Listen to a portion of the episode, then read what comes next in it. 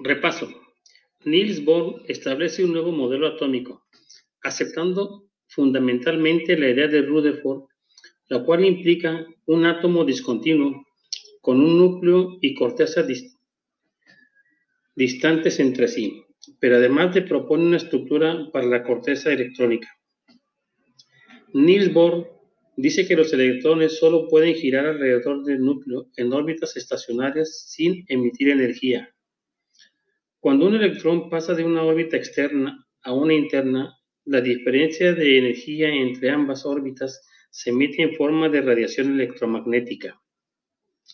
Antonio Lavoisier postuló la ley de la conservación de la masa que dice que una reacción química, la masa se conserva, es decir, la masa y la materia ni se crean ni se destruyen, solo se transforman y permanecen invariables. ¿Qué haces si después de revisar el tema de las leyes de la conservación tienes dudas? Respuesta, revisa tus apuntes o buscas información adicional en libros o internet para tratar de entenderlo. Un elemento es una sustancia que contiene átomos de una sola clase y no puede ser dividido en sustancias más simples, por ejemplo el oxígeno.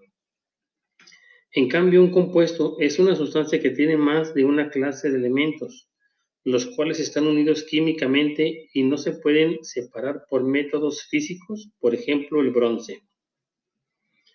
Al mezclar agua con azúcar se obtiene una mezcla homogénea, ya que la composición de la mezcla es la misma en toda la disolución. En cambio, si se junta arena y piedras, estas permanecerán como tales. A este tipo de mezclas se les conoce como mezclas heterogéneas, ya que su composición no es uniforme. Escribe una P en los enunciados en los que se hace referencia a una sustancia pura y una M a los que se refiere una mezcla. El aire que respiramos, una mezcla. Un refresco embotellado, una mezcla. El agua con la cual se acaba de regar el jardín, una mezcla. El diamante de un anillo, una sustancia pura, una P. Las propiedades extensivas de la materia dependen de la cantidad de materia que esté presente en una sustancia. Cuando afirmas que el hidrógeno gaseoso se quema en presencia de oxígeno para formar agua, ocurre un cambio químico que se llama combustión. Las partes que conforman un compuesto son el número de moléculas, ese coeficiente, los elementos, que son letras mayúsculas, y el número atómico, que es un subíndice que va en la parte de abajo. El enunciado. En cada muestra pura de un compuesto dado, los elementos guardan una proporción ponderal. A esta ley se le conoce como ley de las proporciones definidas. Gloria tiene que hacer una tarea donde le piden investigar sobre los elementos y compuestos. En lugar de consultar en un libro de texto, Gloria tuvo la idea de entrar a un foro de tareas en internet denominado mitarea.com. Después de, plantear su pregunta, obtiene varias respuestas que debería analizar antes de tomar una conclusión. La respuesta más correcta fue la de Juan, que define un elemento. Juan dice, mira, un elemento es una sustancia que contiene átomos de una sola clase y no puede ser dividido en sustancias más simples, por ejemplo el oxígeno. Rubio define un compuesto. Rubio dice, para decirlo corto, un elemento es una sustancia que contiene moléculas de una sola clase y no puede ser dividido en sustancias más simples. Tabla periódica. La historia de la tabla periódica. Johann de Breiner, John Newlands, Lothar Meyer, Mendeleev y Henry Moseley. Johann de Breiner en 1917 y 1929, el químico alemán clasificó a grupos de elementos en grupos de tres denominados triadas, ya que tenían propiedades químicas similares. John Newlands, en 1863, clasificó los elementos establecidos en varios grupos proponiendo la ley de octavos, conformando por elementos de la masa atómica. Lothar Meyer en 1869 publicó una tabla propia periódica con los elementos, ordenados de menor a mayor masa atómica. Mendeleev organizó la tabla en filas horizontales, dejando espacios vacíos donde deberían incorporarse algunos elementos que aún no habían sido descubiertos. Entre 1874 y 1885, localizándolos en ellos espacios vacíos, lo que dio aún más valor aceptando a la tabla periódica de la comunidad científica.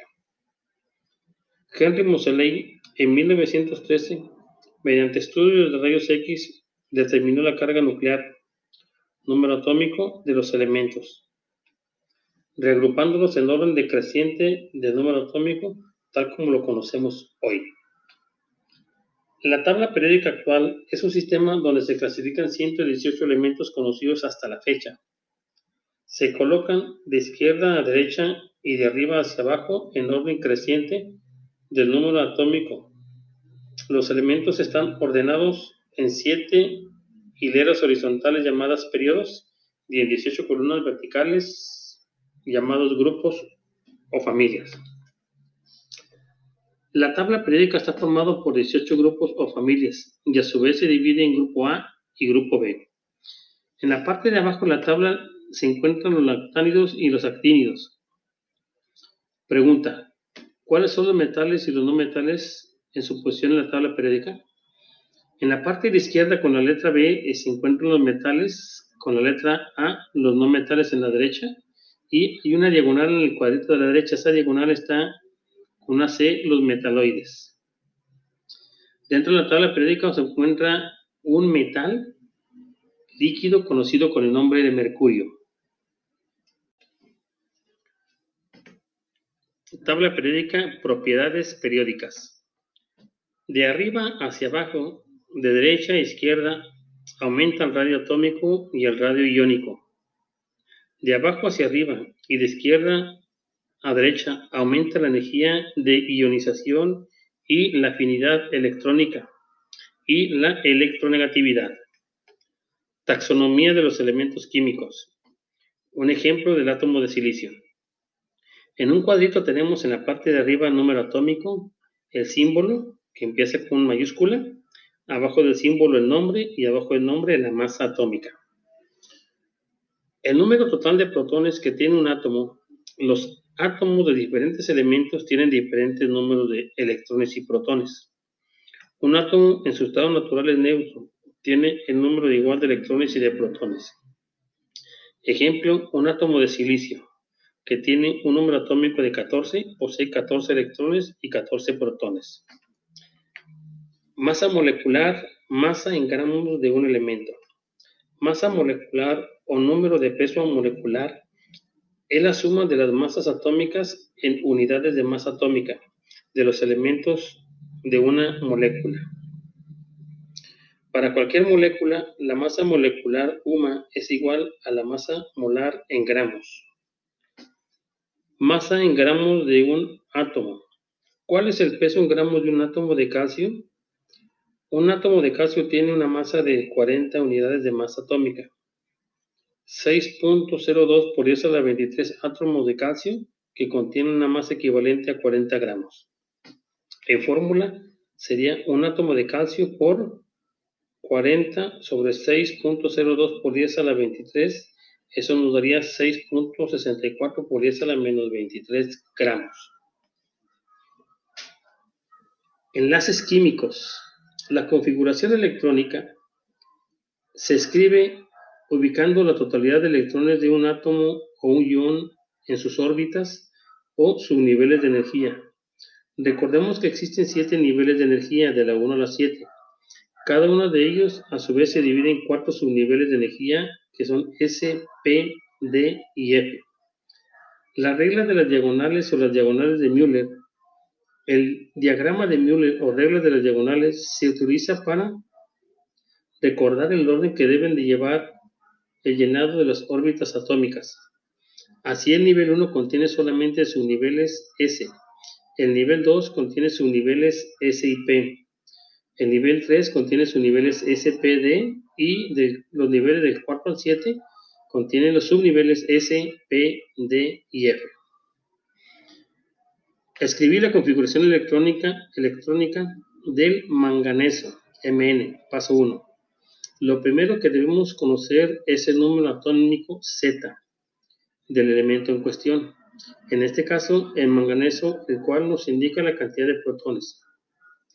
Tratándose de un átomo neutro, la cantidad de protones será igual a la cantidad de electrones. Número 2. El siguiente paso será ubicar la, la totalidad de los elementos de las órbitas correspondientes utilizando la regla de las diagonales. Veamos, el manganeso tiene número atómico Z igual a 25, es decir, tiene 25 protones y 25 electrones. Siguiendo las reglas de las diagonales, escribimos la configuración electrónica del manganeso de la siguiente forma. 1S a la 2, 2S a la 2, 2P a la 6, 3S a la 2, 3P a la 6, 4S a la 2 y 3D a la 5 donde los exponentes serían la suma de todos, de todos la cantidad de átomos. La teoría del enlace químico explica el origen de los enlaces entre dos o más átomos y permite calcular la energía involucrada en forma de estos enlaces. Para simplificar, reconocemos que hay básicamente tres modelos enlaces, enlace iónico, covalente y metálico. Los enlaces formados entre dos elementos cualesquiera, entre electrones, específicamente entre electrones que se encuentran en la última capa de cada elemento. Dichos electrones reciben el nombre de electrones de valencia. Para ilustrar un elemento con sus electrones de valencia, se utiliza una estructura llamada estructura de Lewis, la cual indica precisamente solo los electrones de la última capa del, átomo. Lewis postuló en 1916 la regla de octavos, por lo cual se establece la tendencia de que los iones de los elementos es completar en los últimos niveles de energía una cantidad de 8 electrones. Además, Linus Pauling define el concepto de electronegatividad para explicar la tendencia de atraer los electrones del enlace por parte de uno de los átomos que lo forman. El enlace iónico, para que un enlace sea iónico, debe existir una apreciable diferencia de electronegatividad, de modo que un átomo atraiga con más fuerza un electrón y ambos queden cargados. Existe la transferencia de electrones, por ejemplo, cuando se mezcla sal y cloro, el tipo de enlace que se forma después de la interacción es un enlace iónico. El enlace covalente, la principal característica del enlace covalente es que en él se comparten los electrones desapareados de la, de la capa de valencia de modo que cada elemento que participa en el enlace cumpla con la regla de octetos. El enlace covalente polar. Se enlazan átomos de diferentes elementos y con diferencias de electronegatividad por encima de 0.5. El enlace covalente no polares se le llama también apolares o puros. Se mezclan átomos de un mismo elemento o de idéntica polaridad con una diferencia de electronegatividad menor a 0.4. Reacciones químicas. Una reacción química es todo proceso termodinámico en el cual una o más sustancias llamadas reactantes por efecto de un factor energético se transforman cambiando su estructura molecular y sus enlaces en sustancias llamadas productos. Estas sustancias pueden ser elementos o compuestos. Un ejemplo de reacción química es la formación de óxido de hierro producido al reaccionar el oxígeno del aire con el hierro que tiene una forma natural. O una cinta de magnesio al colocarle a una llama se convierte en óxido de magnesio, como por ejemplo la reacción inducida. A más B, una flechita hacia la derecha, C más D, donde A más B se conoce como reactantes o reactivos, C más D los productos y la flechita a la derecha me indica que se produce. En estos fenómenos no se conserva la sustancia original, se transforma su materia, manifiesta energía y no se observa a simple vista y son irreversibles en su mayoría. La sustancia sufre modificaciones irreversibles. Por ejemplo, el papel, al ser quemado, no puede regresar a su estado original. Las cenizas resultantes forman parte del papel original y han sido alteradas químicamente. Una reacción exotérmica es aquella reacción donde se libera calor.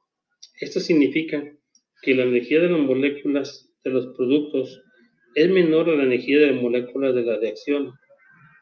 En las reacciones exotérmicas se produce calor. El DH es negativo y significa que la energía de los productos es menor que la energía de los reactivos. Por ejemplo, las reacciones de combustión. A las reacciones químicas se libera energía, se les llama reacciones exotérmicas.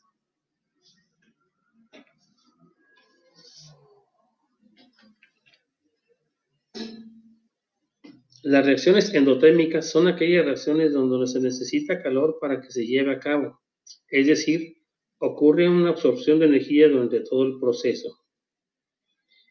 En el diagrama de energía puede observarse cómo los niveles de energía de los reactantes es menor que los productos, por lo, cual, por lo cual se puede deducir que una vez que se suministra energía durante toda la reacción, la energía de reacción será mayor que el calor liberado de la misma.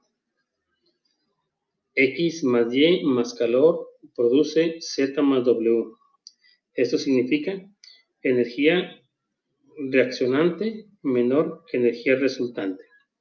Ejemplo, la descomposición química del agua, la producción de ozono, la descomposición del carbono en calcio. Balanceo por tanteo. Toda reacción cumple con la ley de la conservación de la materia.